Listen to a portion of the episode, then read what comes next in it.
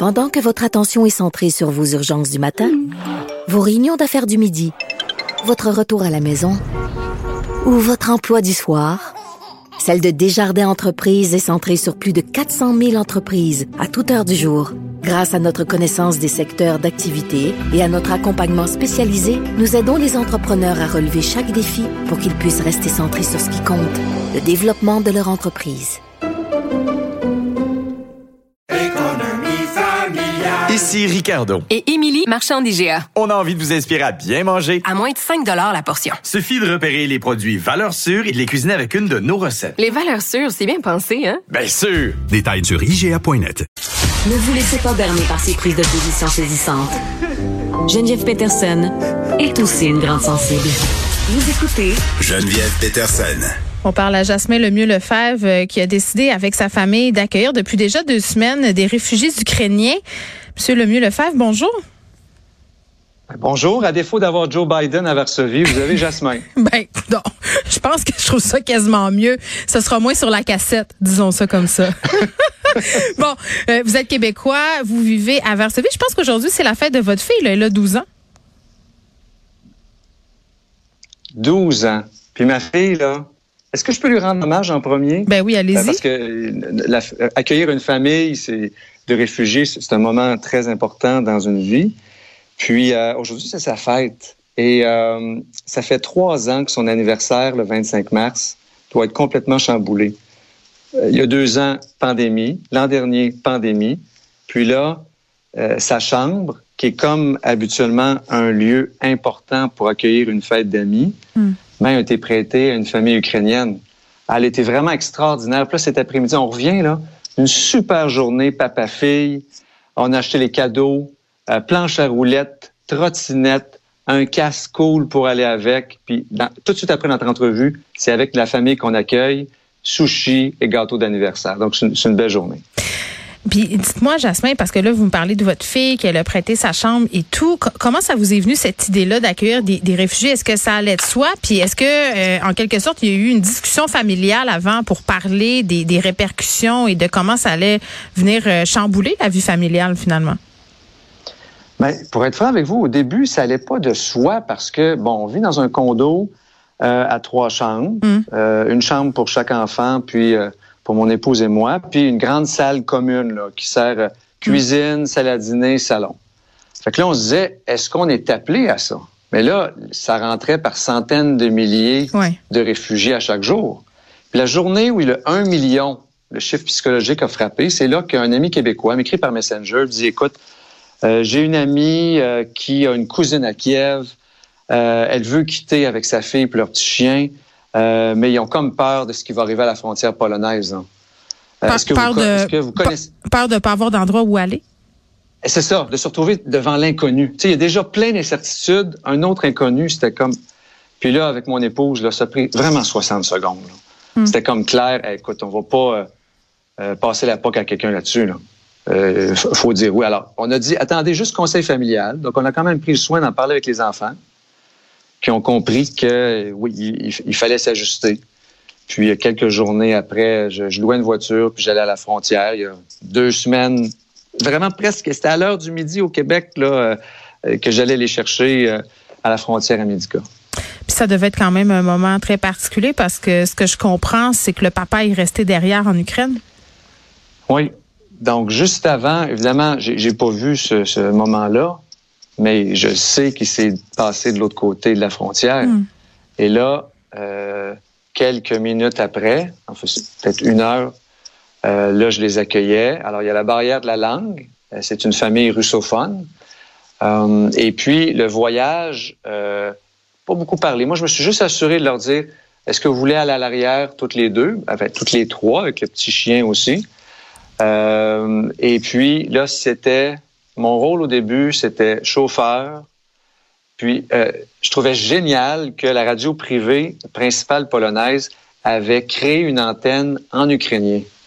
Puis moi, je ne savais pas. Fait que je commence à zapper pour trouver quelque chose de comme euh, euh comforting radio. Là. Mm-hmm. euh, puis là, ils entendent de l'ukrainien. Puis donc, c'est sans pause publicitaire. de la musique pour changer les idées, des messages d'intérêt public. Fait que ça, ça a été comme notre trame de son pour un, un voyage qu'on va se rappeler longtemps. Et là, ils sont, ils sont chez vous, évidemment, euh, avec le petit chien et tout ça. Est-ce que, bon, vous, vous n'êtes pas un psychologue, vous n'êtes pas formé, j'imagine. Euh, non. Euh, Est-ce que ça ressemble à ce, à quoi vous attendiez? parce que j'imagine qu'on se fait une image dans notre tête, on se demande si ces gens-là vont être traumatisés, euh, puis c'est quoi, ça va être quoi la suite pour eux, où est-ce qu'ils vont aller ensuite, la, paperasse? Qu'est-ce que vous faites concrètement? Comment vous les accompagnez? Ben, nous, on avait une grande chance. C'est d'avoir euh, la cousine au Québec, à Saint-Bruno, qui servait de pont. Euh, est extraordinaire, cette cousine-là. Euh, vraiment, là. Euh, et, là, d'avoir, donc quand il y a des choses qu'on comprenait pas, ben on se mettait les trois ensemble. Donc, la maman et moi d'un côté du Skype, la cousine de l'autre côté. Et là, ça parlait français, russe, puis ça permettait toujours de pouvoir ajuster le ton. Et puis, dans les deux semaines, été montagne russe. Là. Il y a eu des moments plus difficiles, des moments de rire. Un des plus beaux moments de rire, c'était quand, tu sais, c'est drôle des fois, ce qui peut, ce qui peut lier culturellement des gens de différents bouts de la planète. Hmm. Alors, les deux filles s'entendent bien.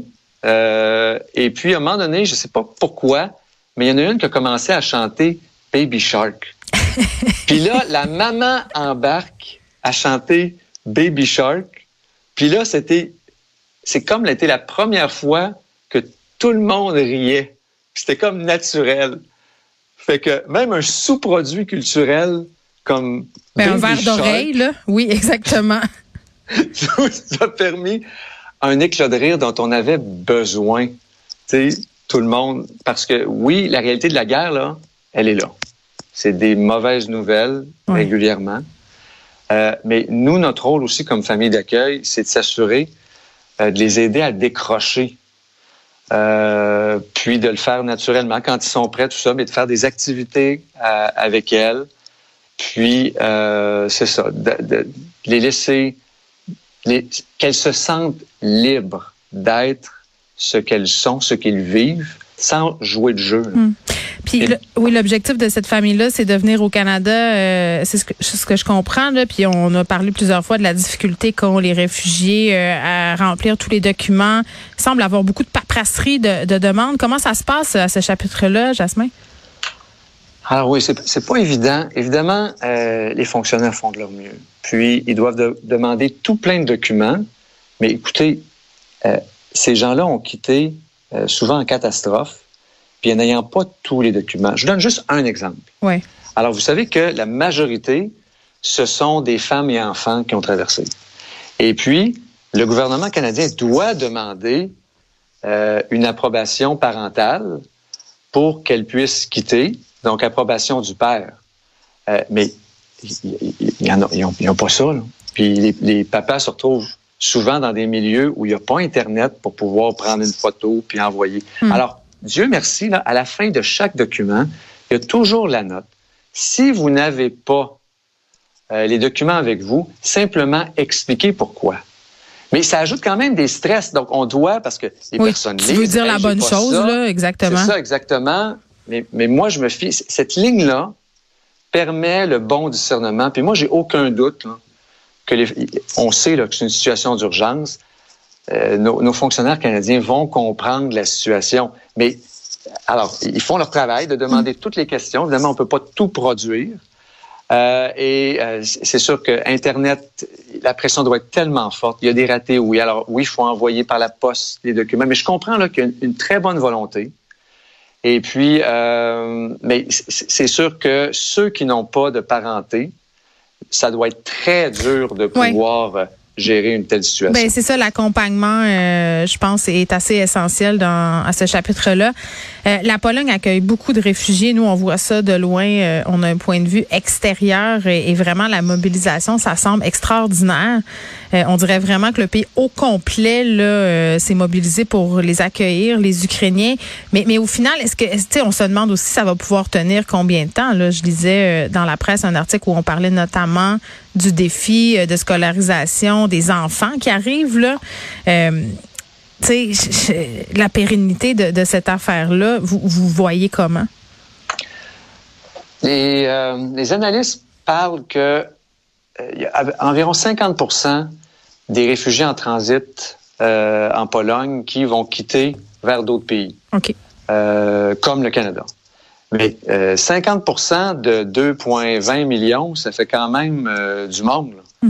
Alors oui, le, le défi. Alors déjà, là, dans les écoles de mes enfants, secondaires et primaires, il y a des jeunes Ukrainiens qui sont arrivés. Et là, la méthode, avant de trouver les professeurs qui ont les dons linguistiques pour pouvoir aider, c'est vraiment euh, le parrainage avec des pères qui parlent soit le russe ou euh, l'ukrainien.